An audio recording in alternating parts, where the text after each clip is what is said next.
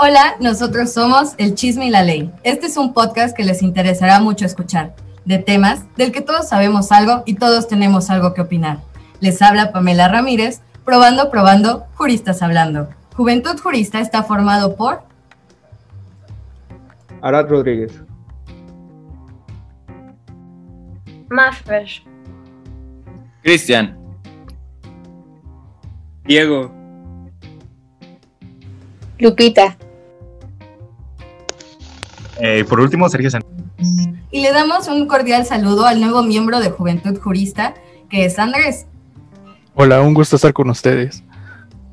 Correcto. Hola Andrés. Uno de los temas más controvertidos y de los últimos días que ha estado en boca de todos por los sucesos de nuestra universidad es el qué es el orgullo universitario, en la perspectiva de cada uno de nosotros. Este tema surgió de una discusión de clase donde no se pudo llegar al consenso entre algunos de los miembros de la comunidad debemos comprender que la concepción es diferente para cada uno y sobre todo en un tema tan apasionante como es este. Para el día de hoy vamos a poner en la mesa qué significa para alumnos de la UNAM. El día de hoy también tenemos como invitado especial en nuestro programa a la profesora de la UNAM, Cecilia Abigail Sobrevilla Figueroa, quien es egresada y académica de la Facultad de Derecho de la UNAM y está hoy con nosotros para hablar sobre cuál es su perspectiva de académica y exalumna de esta magna universidad. Tendríamos que iniciar primero por dar un breve recuento de cómo surge nuestra amada universidad. ¿Qué nos tienes que decir al respecto, Arad? Muchas gracias, mi querida amiga Pame. Enseguida yo les presentaré un breve recorrido a través de los eventos históricos que forjaron lo que hoy es la Universidad Nacional Autónoma de México. El primer acercamiento data desde que Fray Juan de Zumárraga mostró interés en crear una universidad a imagen y semejanza del modelo europeo en la Nueva España, Posteriormente se le expidió la cédula de creación de la Real y Pontificia Universidad de México el 21 de septiembre de 1551, así como la creación de la Real Escuela de Cirugía en 1778, el Real Colegio de Minería en 1792 y dos años más tarde la establecida la Academia de San Carlos para el estudio de las bellas artes. Enseguida, el 30 de marzo de 1907 se anunció que el presidente de la República estaba de acuerdo con la apertura de la Universidad Nacional. Posterior a eso, la autonomía fue otorgada en 1929, durante el gobierno del presidente Emilio Portés Gil. Quiero hacer hincapié que, en términos generales, la universidad atravesó y sobrevivió a adversas situaciones en el paso del tiempo, que le favorecieron para desenvolverse como la mejor y más prestigiosa Universidad de México y Latinoamérica cosa que se ve reflejada, por supuesto, en los premios Nobel de Mario Molina, Octavio Paz y Alfonso García Robles, cuyos premios conforman los tres únicos premios Nobel que ha recibido nuestro país. En ese aspecto sabemos que nuestra universidad nos ha dado mucho orgullo. Eh, también nos pueden decir, en el punto inicial, qué es en concreto el orgullo universitario. Por eso te hago esta pregunta a ti, Lupita. ¿Qué es el orgullo universitario? Bueno, somos alumnos de todo el país y del extranjero, profesores, investigadores y egresados. Somos la comunidad universitaria más grande del país. Mantenemos un pensamiento perteneciente, desarrollado, desarrollados de la ciencia, tecnología y, y humanidades. Compartimos el arte y la cultura. Somos una comunidad que ve hacia el futuro. Somos una de las instituciones más importantes de América Latina y la más importante de México. Somos una universidad pública, abiertas al mundo sin importar creencias religiosas, orientación sexual, género, ideología política o situación económica. Somos el orgullo universitario, pero ¿en realidad sigue presente el orgullo universitario? Acatando esta pregunta, nos dimos a la tarea de realizar una encuesta a través de nuestras redes sociales para constatar la opinión actual que se tiene sobre el orgullo universitario. Exacto, nosotros quisimos tomar la opinión de compañeros, estudiantes del UNAM, al respecto de esto. ¿verdad? Entonces, dinos, Sergio, ¿cuántos alumnos hay orgullosos de nuestra universidad? Claro que sí, Pame. Mira, eh, eh, el 51% de las personas no está orgulloso de ser parte de la universidad 39% sí lo están. De esas personas, el 75% eh, son ingresados de la licenciatura y el 17% del bachillerato. El restante son eh, alumnos de iniciación universitaria, de posgrado y exalumnos. Pero para mí, ¿qué es el orgullo universitario? Bueno, Para mí es ese sentimiento de pertenencia y unión que tenemos hacia una institución tan, pero tan grande como es la UNAM. Eh, es eso que te hace como individuo querer asistir a las instalaciones e incluso hacer un examen tan complicado para poder ser parte de ella. Eh, es ese orgullo a la universidad y a uno como persona para tratar de realizar ese cambio en las situaciones que están presentes en la actualidad dentro de nuestra universidad. Siento que es muy importante siempre llevar ese orgullo, pero no hasta tal punto de llegar a un orgullo ciego que en algunos casos siento que puede ser contraproducente. No debemos dejar que el orgullo nos ciegue de las situaciones que están pasando, pero tampoco debemos ignorar lo que representa y significa ser universitario. Hablando de eso, vamos a ponerlo en la mesa del diálogo del chisme y la ley. ¿Qué significa para ustedes, compañeros, el orgullo universitario? Dinos, Maffer.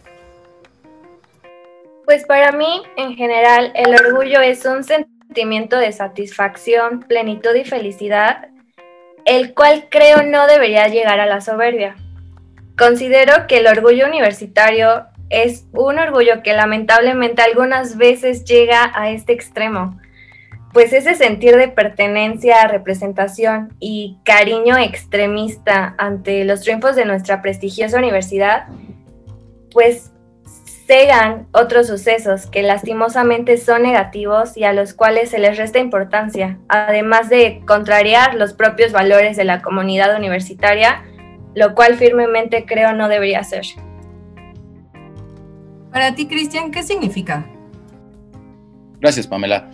Para mí significa, eh, pues el orgullo universitario desde mi punto de vista es tener un fuerte sentimiento de pertenencia a tu institución, sentirte orgulloso de sus logros deportivos y académicos, de sus, de sus aportes a la sociedad y sus hermosas instalaciones. Por lo menos en mí es sentir emoción al decir que a qué escuela pertenezco y saber tener un buen comportamiento ante todos, ya que represento a mi universidad. Todo esto, o sea, obviamente sin caer en el fanatismo que en ocasiones te ciega a percibir los defectos, ya que siempre hay que estar abiertos a la mejora. Correcto, Diego. Dinos tú, ¿qué es para ti? Sí, bueno, si a mí me preguntaran, oye Diego, ¿tú te sientes orgulloso de pertenecer a la UNAM? Pues al principio esta pregunta podría sonar sencilla de responder, pues cualquiera se sentiría orgulloso de pertenecer a esta gran institución. Sin embargo, tengo más de tres años estudiando en la UNAM y podría afirmar que no es la mejor en todo. A lo largo de mi estancia en esta escuela me he encontrado con profesores bastante malos, ya que no tienen las habilidades suficientes para expresar su conocimiento hacia los demás. Esto a mi parecer es un tema que la UNAM debería resolver, pues esto ocasiona que los alumnos no tengan el aprendizaje necesario para laborar en el futuro debido a que los docentes no cuentan con una formación pedagógica. Hay muchas cosas que le hacen falta trabajar a la UNAM, pero aún así sigo firmemente orgulloso de ella, pues sigue teniendo un gran prestigio a nivel internacional y no solo eso, sino que nos brinda una educación totalmente gratuita. Cabe recalcar que para la Facultad de Derecho ingresaron 25.575 aspirantes en el 2018 y solo se quedaron 5.115. Estamos hablando de que solo uno de cada cinco personas que aspiran a obtener un lugar en la facultad logran obtenerlo, sin duda es un gran logro para nosotros como estudiantes pertenecer a esta gran facultad. Tienes razón, Diego. Pero ahora escuchemos tu opinión, Andrés. ¿Qué tienes que opinar al respecto? Yo me siento orgulloso del esfuerzo realizado en un año para poder entrar a un CCH de la UNAM, los años para terminar mi bachillerato y el año invertido en aprovechar el, tiempo para estudiar para mi examen de ingreso a la licenciatura. Por eso creo que asumir que un orgullo universitario es malo o no debe de existir es un error de perspectiva. El orgullo universitario nos ha acompañado a muchos desde que nos encontramos en esta universidad y también estoy seguro ha ayudado a más de uno a mantenernos centrados en nuestra tarea dentro de la universidad. El orgullo universitario ha sido tergiversado por muchos en tiempos recientes, convirtiendo la apreciación por el esfuerzo y el trabajo en soberbia y egocentrismo pero para nada debemos de permitir que estas situaciones continúen ocurriendo. Al ser inevitable el surgimiento del sentido de pertenencia a una comunidad, debemos de canalizar nuestros esfuerzos por un orgullo que trabaje por la inclusión, el respeto, la difusión del conocimiento y la cultura, es decir, que coincida y apoye todos los esfuerzos que realiza nuestra universidad con la nación y con el mundo entero. Además, nosotros como sus alumnos debemos de coadyuvar a los procesos de cambio dentro de la propia universidad y acabar con las injusticias y corruptelas que llegan a presentarse dentro de ella, recordando que tenemos el derecho y hasta la obligación de señalar las deficiencias, los errores y los abusos para crear una mejor comunidad. Debemos también usar los frutos de nuestro esfuerzo y dedicación expresados en el orgullo para inspirar a los demás y no permitir que unos cuantos que dicen identificarse y ser exponentes de valores que no aplican o realmente no representan opaquen el trabajo de todos los que, de los que conformamos esta comunidad, ya que antes de formar parte de una comunidad universitaria o estudiantil, somos humanos y todos tenemos el objetivo común de ser mejores cada día y apoyar a los demás en pos del bien común. Explicación, Andrés, pero ahora escuchemos la opinión de una persona que ya eh, salió de la facultad de la UNAM, que ha hecho tantas cosas y que ya es una profesionista y puede hablarnos más al respecto. De ello hablamos de la profesora Cecilia Sobrevilla. ¿Qué nos puede decir al respecto, profesora? Hola, jóvenes. Es un, es un honor estar con ustedes. Gracias por la invitación.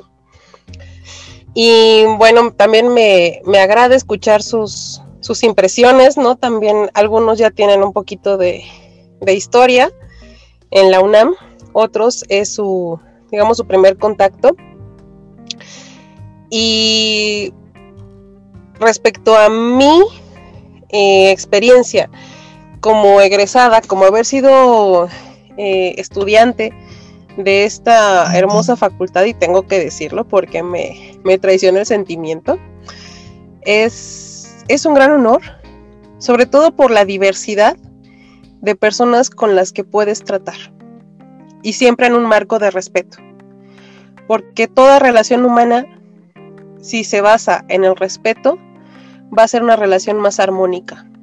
Y eso es un, un valor que estamos, que estamos impulsando en la UNAM desde siempre, que es la inclusión y la, y la tolerancia. Lo que he podido ver es que estas generaciones que vienen, yo ya tiene algunos años que, salí, que egresé, pero las generaciones que vienen em, tienen ese, ese valor para hablar, lo cual es algo que admiro en ellos. Y también yo creo que debe de estar acompañado de un compromiso, porque si bien queremos eh, tener una buena formación y exigir ¿no? una buena educación, también tenemos que pensar nosotros qué hacemos, también desde nuestro rol. Si estamos desempeñándolo, estudiando, siendo tolerantes, o escuchamos a, alguien y de inmediato descalificamos, ¿no? Porque eso es, eso es, estarnos formando. Y a veces no nos damos cuenta.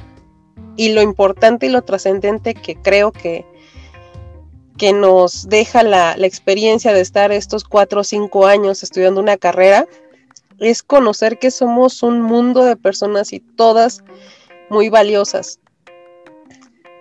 ¿Qué es lo que te permite esa diversidad de personas, de pensamientos, eh, te permite desempeñarte el día de mañana en tu trabajo, en tu desempeño laboral, también con mucha tolerancia y mucha apertura.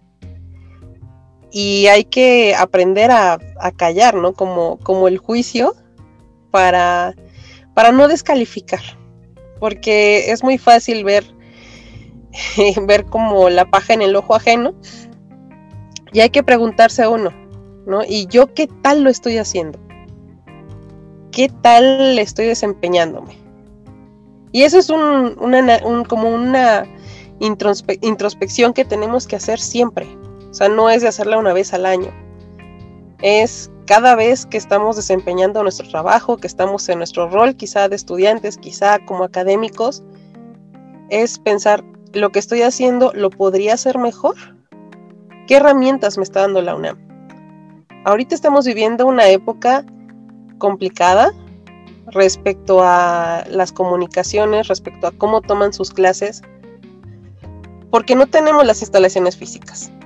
Entonces es pensar en todos los esfuerzos que está haciendo la universidad, los esfuerzos que están haciendo sus, sus profesores, los esfuerzos también que están haciendo sus familias por dotarles de un servicio de internet, de un aparato, ¿no? Para que puedan ustedes seguir tomando sus clases.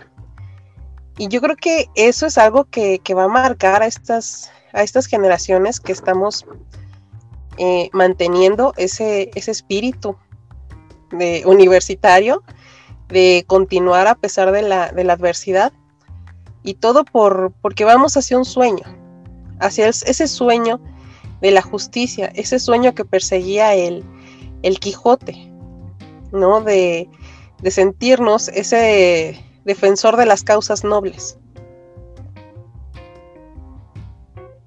Cada uno, ¿cómo lo, cómo lo está sintiendo? ¿Cómo lo está desempeñando? Es una, es una invitación que les hago también a, a reflexionar, porque eso es parte de nuestra identidad más que gritar un Goya, que también es muy bonito, pero cómo, cómo vivimos en el día a día. O sea, quizá tenemos un, un pues un argumento de justicia y de obligaciones de autoridades o de ciudadanos. ¿Y qué tal lo estamos haciendo nosotros en nuestro hogar respecto a nuestra familia? porque tenemos que ser un reflejo en todos los aspectos de nuestra vida. ¿no? Yo afortunadamente tuve, tuve el, pues el privilegio de, ser hija de, dos universitarios, de padre y madre egresados de la Facultad de Derecho de la UNAM, y prácticamente yo sabía que iba a llegar a la, a la UNAM porque ahí aprendí a caminar, o sea, me llevaban los domingos, ¿no? de paseo a las islas y para mí fue algo muy natural que ese era mi destino, ¿no? Para cursar una carrera. Pero ya cuando estás ahí, te das cuenta que el trato con los compañeros, el saber hacer equipo, aunque las personas no sean afines, es algo que tenemos que desarrollar. ¿Cómo? A través de la tolerancia. Puedo estar de acuerdo o no con tu opinión, pero la voy a respetar. Y también no es que haya buenas o malas opiniones. Simplemente cada quien va a hablar desde su perspectiva, desde lo que le ha tocado vivir y desde las causas que lo han llevado a ese, a ese momento que está, que está viviendo. Y bueno, también me comentaban que querían que, que hablara un poco sobre la situación actual respecto a rendición de cuentas. ¿Todavía estoy en tiempo o o ya me excedí. Adelante, profesora, no se pregunte. Ok, gracias. Bueno, respecto a algunos temas de cómo ha evolucionado, la rendición de cuentas es pues uno de los principios que han, se han venido trabajando en administraciones públicas para que se, explique cómo se están utilizando los recursos eh, económicos, humanos, eh, las instalaciones. Yo creo que es algo muy positivo. Se ha fortalecido mucho últimamente. O sea, cuando yo estudié, las áreas de transparencia quizá no existían.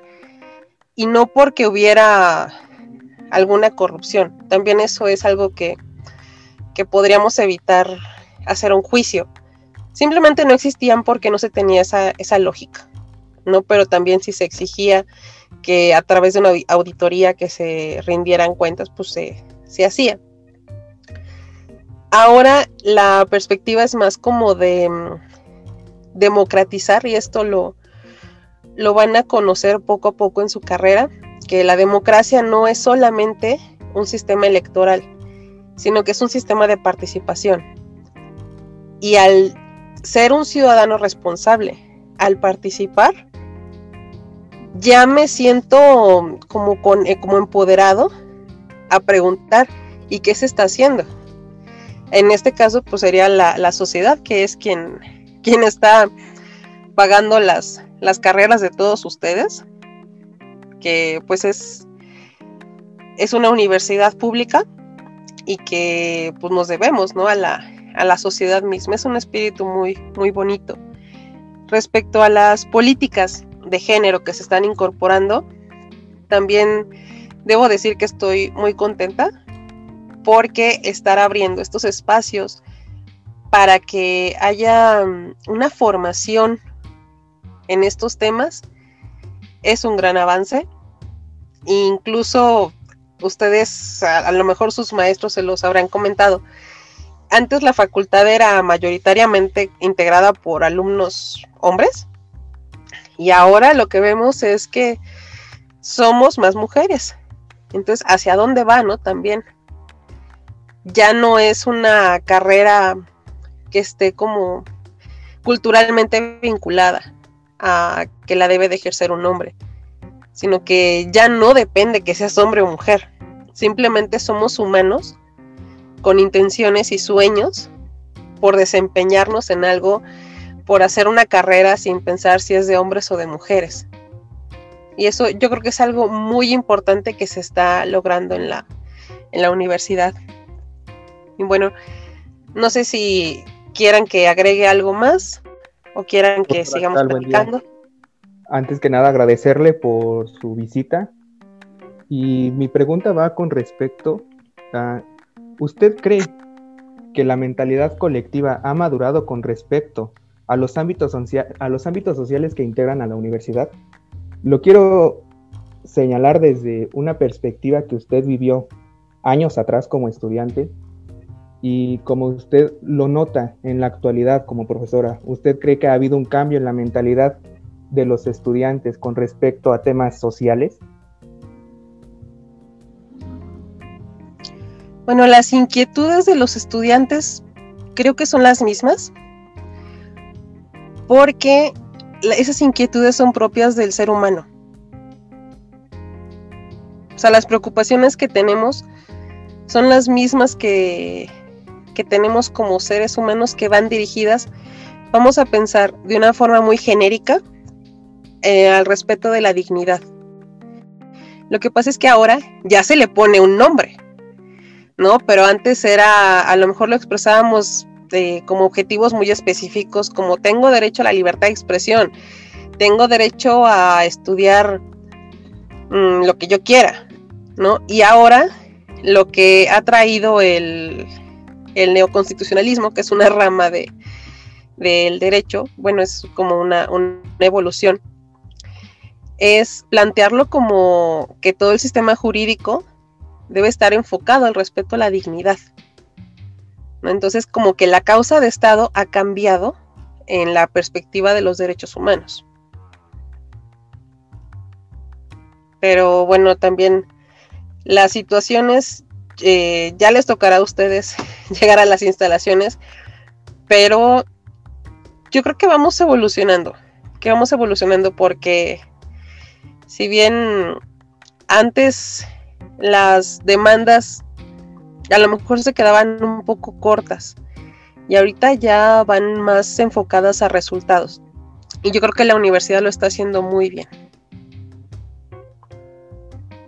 Muchas gracias, profesora. Yo creo que sí quedó concisa y concreta una respuesta y le agradezco su tiempo. Gracias, Arad. Profesora, yo quisiera hacerle una pregunta más que surgió en el tema de clase cuando se estaba debatiendo. ¿Qué opina usted sobre lo que dicen muchos de que la universidad únicamente procura cuidar su prestigio y oculta el resto de los casos de corrupción, acoso, falta de de transparencia dentro de los procesos que se realizan en la universidad y solamente le muestra al mundo su cara buena, los premios que gana, sus alumnos estrella. Mm, pero ¿cuál es la pregunta en concreto? ¿Qué es lo que opina usted respecto a eso? A ese comentario que se llegó a hacer. Bueno, mm, yo opino que la universidad tiene un gran trabajo en lo que respecta a cuestiones académicas, a la ciencia. Y si bien también como en todas las relaciones humanas llega a haber situaciones en las que puede sufrir violencia o acoso, por mi parte tengo que, decirte, Andrés, que hay protocolos hay protocolos y se está atendiendo. Quizá todavía no tenemos eh, un sistema que responda a todas las demandas, pero se está construyendo y se está construyendo también a través de ustedes. ¿Por qué? No es tanto como ocultar, sino que es lo que les, lo que les decía de la democracia, o sea, cómo me responsabilizo también y cómo me atrevo a levantar la voz. Porque si me atrevo a levantar la voz y voy a sufrir eh, un castigo, pues mejor me callo. Y ahí, ahí me sigo y pues al rato pasa el semestre, pero no es esa la, el rol que nos toca desempeñar como, como parte de la universidad, sino que hay que ir arando la tierra.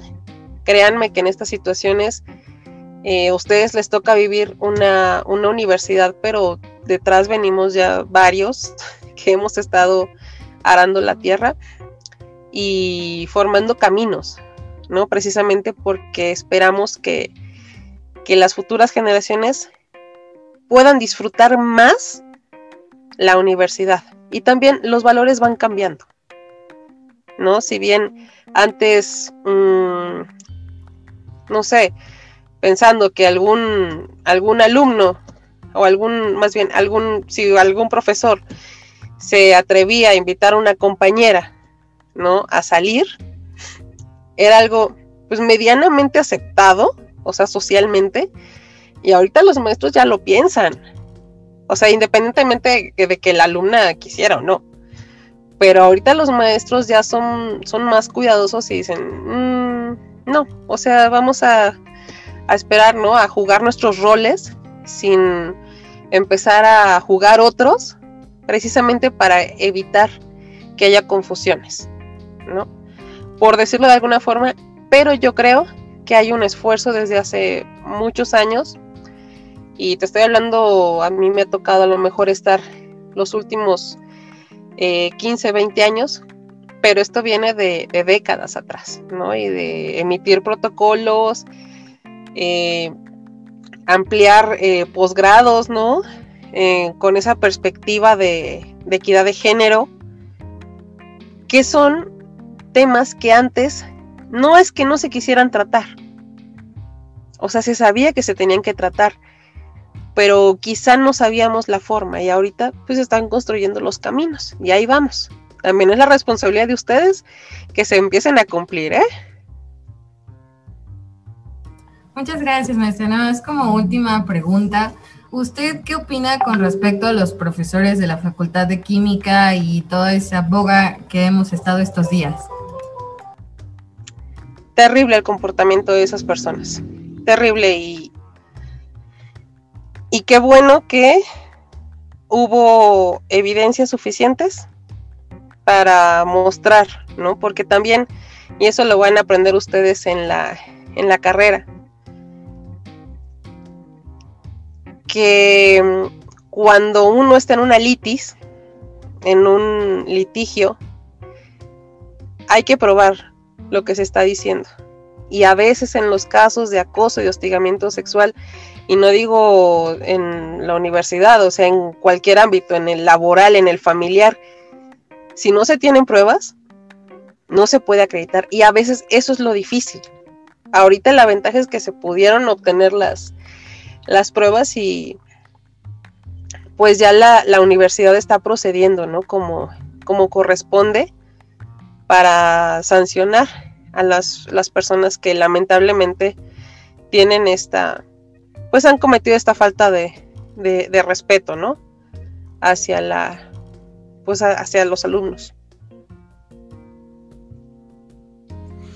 Muchas gracias, profesora. Y para finalizar su participación, quisiéramos que esto no fuera unilateral. Le pregunto a usted, ¿tiene alguna pregunta o comentario que quisiera hacer hacia nosotros? Ok, muy, muy interesante tu, tu propuesta, Andrés. Sí.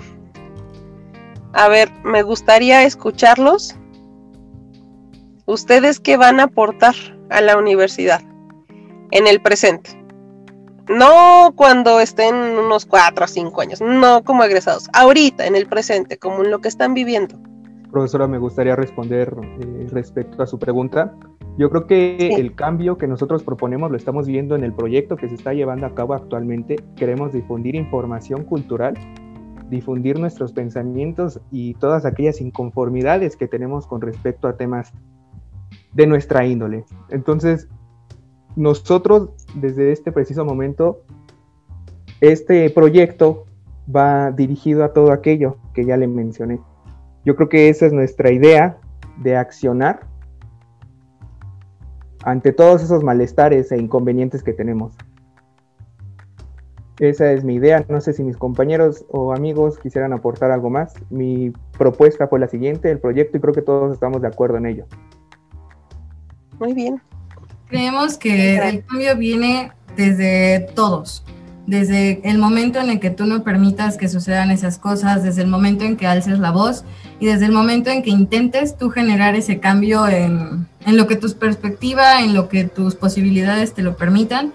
Y esta es la función de este podcast, como dijo Arad, de que podemos difundirlo, de que podamos hacer un espacio en donde podemos darle la opinión y podemos eh, darnos a conocer ante otros, ya sean estudiantes de derecho o no lo sean, pero que conozcan este tipo de perspectivas desde, desde este punto, desde nosotros estando dentro, desde que lo conocemos y haciendo este tipo de dinámicas que nos permitan hacer ese pequeño granito de arena de cambio en la sociedad. Muy bien, Pamela. ¿Has escuchado del efecto mariposa? El revolotear de una, de una mariposa tiene efectos en todo el mundo. Entonces, yo más que un granito de arena lo veo como juntos, porque eso es algo que también me gusta mucho, que piensen en esta fuerza que pueden tomar en conjunto, que sean ese tsunami, ¿no? Que, que venga a transformar. Me gustaría escucharlos, chicos. Pues además del propio proyecto, nosotros como alumnos tenemos la obligación, me atrevería yo a decir, de cambiar nuestros modos de actuación dentro de la propia universidad. Por ejemplo, en el caso del acoso, quizás a las mujeres les corresponde la parte de apoyarse mutuamente, ayudarse a perder el miedo para denunciar, de hacerle frente a los problemas, pero nosotros como hombres no nos quedamos atrás. A nosotros como hombres nos, concierne de construir nuestra personalidad, de dejar atrás esos micromachismos que a veces llegan a surgir dentro de nosotros y también de ponerle un alto a todos aquellos compañeros que veamos que no están dispuestos a, hacerlo o que continúan con actitudes nocivas para el resto de la comunidad. Muy bien. Me encanta. Este, creo que también, eh, como usted lo había comentado, me dejó bastante pensando y creo que el cambio empieza en, desde la acción más pequeña que hacemos. Como, o sea, usted lo manejaba y ser universitario es desde cómo nos paramos de la cama, cómo tratamos a la demás gente, todo ese tipo de cosas que hacemos, porque más allá de los premios Nobel, de las cosas que han pasado dentro de la universidad, siento que lo más importante de la universidad es la gente. Toda esa gente es lo más importante y eso es lo que significa, mínimo para mí, ser universitario.